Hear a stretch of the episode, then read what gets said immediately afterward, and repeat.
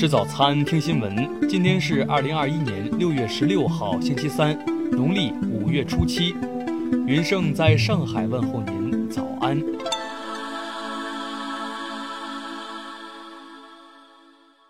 首先来关注头条消息。针对北约峰会发表公报称中国构成所谓系统性挑战，我外交部发言人赵立坚六月十五号说：“世界上只有一个体系，一种秩序，那就是以联合国为核心的国际体系和以国际法为基础的国际秩序。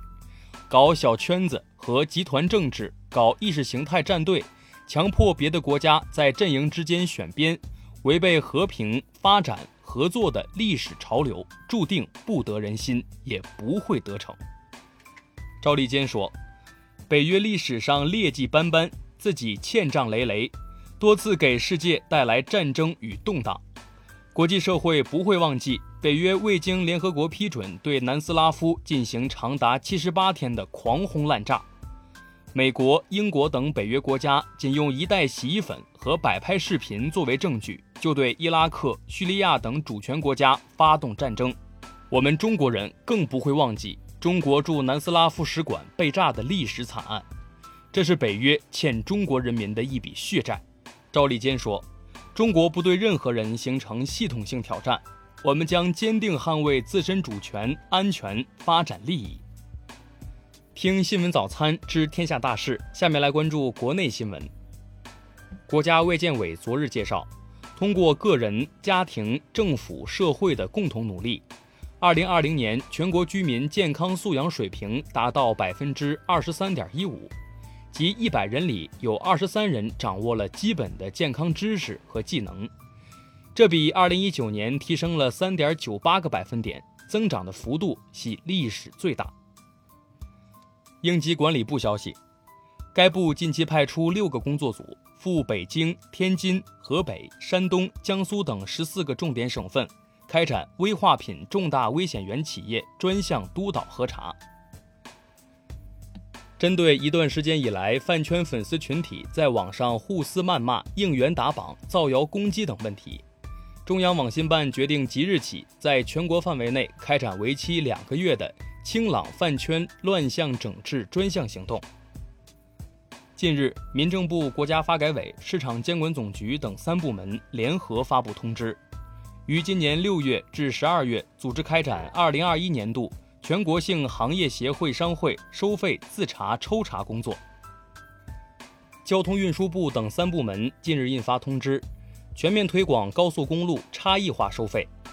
进一步优化完善分路段差异化收费。分车型差异化收费，分时段差异化收费，分出入口差异化收费，分方向差异化收费及分支付方式差异化收费等模式。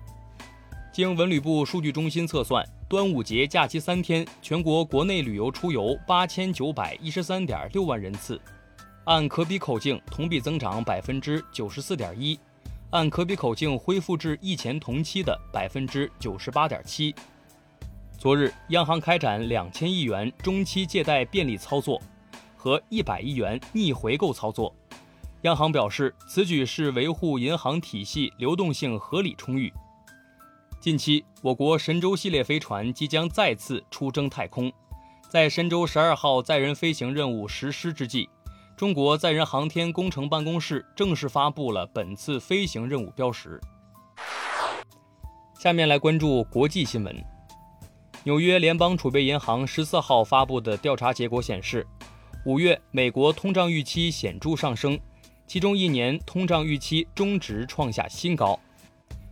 俄罗斯总统助理昨日表示，俄美领导人峰会将于日内瓦时间十六号十三时开始，总统普京将于当天飞往瑞士。据乌介绍，届时普京和拜登的会谈将由一次小范围会谈和两次大范围会谈三部分组成。期间将有茶歇。联合国大会第七十五届会议主席十四号表示，加强全球防治土地退化的努力是保障粮食和水安全、减少温室气体排放以及抵御未来健康和环境威胁的唯一途径。世卫组织总干事谭德赛十四号表示，变异新冠病毒加速了疫情在全球范围内的传播。目前，新冠病毒的传播速度超过了疫苗的分发速度。欧盟委员会主席冯德莱恩昨日表示，欧盟已突破三亿剂疫苗接种大关，距离下个月为欧盟百分之七十的成年人接种这个目标越来越近。菲律宾总统府发言人十五号说，菲律宾已退出国际刑事法院，将不会配合该法院针对非扫毒行动的调查。总统杜特尔特也不会接受调查。韩国外交部十五号表示，政府决定将面向韩国公民发布的全球旅游特别预警期限延至七月十五号，建议计划出境游的公民取消或推延旅行。白俄罗斯调查委员会主席日前表示，正着手准备就瑞安航空公司事件寻求国际法律援助。白俄罗斯军方再次重申。瑞安航空的飞机当时并没有遭到拦截。下面来关注社会民生新闻。教育部日前印发决定，追授重庆市大口区育才小学教师王洪旭全国优秀教师荣誉称号。今年六月一号，王洪旭勇救两名落水儿童后，因体力不支被江水冲走，英勇牺牲，年仅三十五岁。江西省官方昨日通报称。经查，江西省2021年专升本考试统考科目考试期间，南昌理工学院和江西工程学院考点存在严重作弊现象，不存在考前泄题，此次考试有效。昨日凌晨，江苏徐州铜山区两镇遭大雨强风袭击，部分房屋受损。初步统计，这次极端天气造成十二人受伤。目前，当地政府正积极开展对受伤群众的安抚和灾后恢复工作，整体情况平稳有序。据媒体报道，北京地铁两条机场线已实现语音购票服务，自助售票机可在强噪音环境下实现对张数、目的地等语音信息的精准快速识别，语音识别率在百分之九十八以上。进入六月中旬，新疆和田市十万余亩小麦陆续开镰收割。截至目前，该市小麦收割面积超过五万亩，预计将于本月二十号全面完成小麦收获任务。最后来关注文化体育新闻：中国男篮即将迎战本届亚洲杯预选赛首个对手日本队。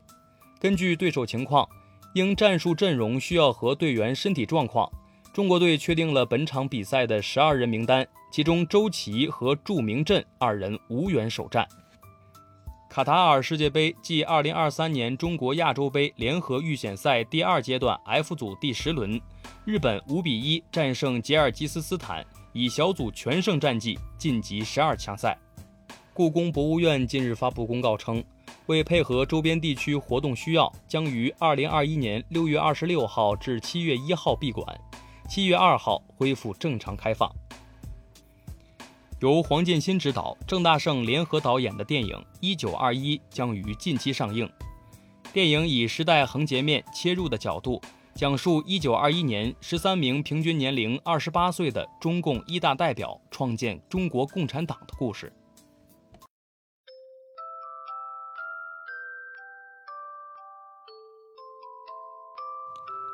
以上就是今天新闻早餐的全部内容，咱们明天不见不散。